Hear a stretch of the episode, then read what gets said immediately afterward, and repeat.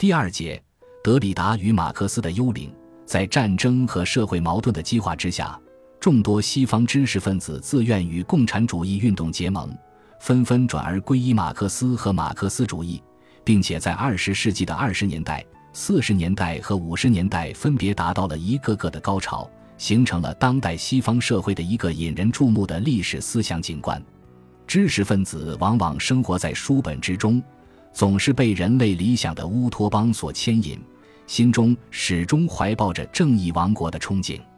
对于正在寻找出路和信仰的许多西方知识分子来说，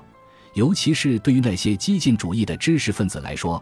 马克思和马克思主义有着说不尽的吸引力和震撼力。马克思号召全世界无产者联合起来，用革命去铲除私有制，并扬弃人性的异化，让人类生活在按需分配的共产主义王国中。这是一个多么令人向往的未来呀！可以说，从二十世纪二十年代以来，许多向往人类自由的西方知识分子将目光投向了马克思主义。马克思用他的批判理论和历史逻辑，首先从思想上就征服了众多的西方知识分子。当我们不是停留在那些马克思主义原理教科书的说教中间，而是去翻开马克思的著作，真正的去阅读和思考。就会被书中那些缜密的推理、历史的雄辩和锋利的言辞所打动，他们很容易让你缴械投降。许多西方马克思主义的理论家，如卢卡奇、葛兰西、布洛赫、马尔库塞、萨特等，就是这样被马克思的理论逻辑所征服的。他们或皈依，或选择，或走进马克思，因为他们在马克思的历史蓝图中发现了现实的真理，找到了自己的理想归宿。确实，理论的力量有时是无穷的，它可以让我们的自由理想插上飞翔的翅膀。残破和丑陋的现实，如果没有完美理想的支撑，人类真的就没有什么希望了。一九一七年的十月革命，让马克思的批判理论找到了现实的平台，从而点燃了许多西方知识分子心中的理想火种。两次世界大战，资本主义的社会矛盾。再加上法西斯主义的横行一时，最终把他们推向了共产主义运动的怀抱。一时间，各种社会激进思潮、各种文化危机理论、各种浪漫主义的反资本主义主张与马克思主义汇合在一起，不断的刺激着西方社会结构的神经组织。其中，法国知识分子与马克思主义的结合是最具有时代性和代表性的。在战后的法国。甚至形成了这样的思想局面：谁想做一个真正的知识分子，谁就必须是一个马克思主义者。从其直接的动因来看，这与法国共产党在反法西斯事业中的领导作用有关。然而，更深厚的原因应该是法国知识分子身上天生的叛逆精神与马克思学说的完全契合，改造世界的抱负和实现正义的渴望。使法国知识分子与马克思走到了一起。冷战时期，有许多法国知识分子成为共产党的同路人，成为社会主义旗帜的举旗手和捍卫者。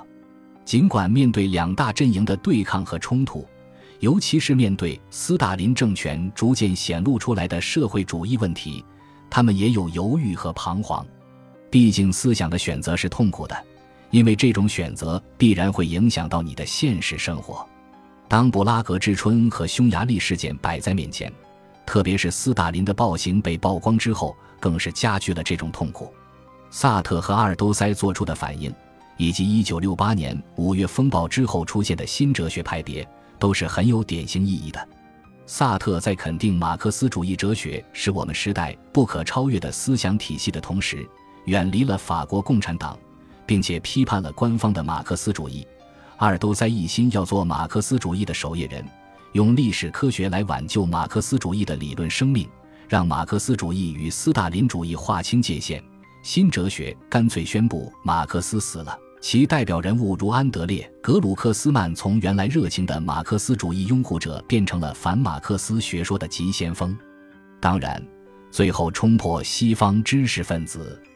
尤其是法国知识分子思想防线的历史事件是几十年冷战的结束，尤其是苏联东欧社会主义国家阵营的纷纷解体，世界共产主义运动陷入低潮和失败的境地，反制，自由民主制度高歌猛进，西方阵营似乎赢得了人心和胜利。人们直接看到的现实是，西方发达工业国家正以其自由民主制度，再加上市场经济体系和技术创新，改变着世界格局，形成了来势凶猛的经济全球化浪潮。当然，同时也形成了向西方看齐的政治全球化浪潮。于是，西方左翼知识分子的革命热情迅速减退，革命的消沉将马克思和马克思主义推到了历史的审判台上。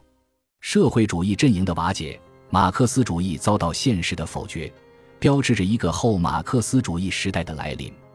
在今天这样一个后马克思时代，否定马克思、否定马克思主义、清算社会主义是一件很时髦的事情。柏林墙倒了之后，西方主流意识宣告了马克思主义的寿终正寝，其嗓门之大完全压倒了其他的声音，其中。嗓门最大的当然就是美国学者福山先生了。他在一九八九年夏天就为《国家利益》杂志撰写了题为《历史的终结》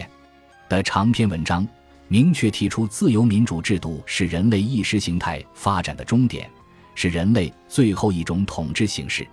因而构成了历史的终结。对于福山来说，现实就摆在我们的眼前。自由民主与市场经济的资本主义组合拳打遍天下无敌手，我们不能不接受这样的结果。共产主义运动是如此不得人心，以至于他已经被赶出了西方发达世界。福山很愿意相信，福音还是来了。二十世纪最后二十五年最令人瞩目的变化是，不论是军事管制的右翼，还是极权主义的左翼，人们都发现。在世界貌似最专制的核心地带，存在着巨大的致命弱点。从拉丁美洲到东欧，从苏联到中东和亚洲，强权政府在二十年间大面积塌方。尽管他们没有都千篇一律地实行稳定的自由民主制度，但自由民主制度却始终作为唯一一个被不懈追求的政治理想，在全球各个地区和各种文化中得到广泛传播。此外，经济学范畴中的自由原则、自由市场也在普及，并且不论在工业发达国家，还是在那些二次大战结束时曾经是贫困的第三世界国家中，已经成功的创造出前所未有的物质繁荣。经济思想领域的自由化革命正在与全球的政治自由化进程相伴而行，尽管时而超出，时而滞后。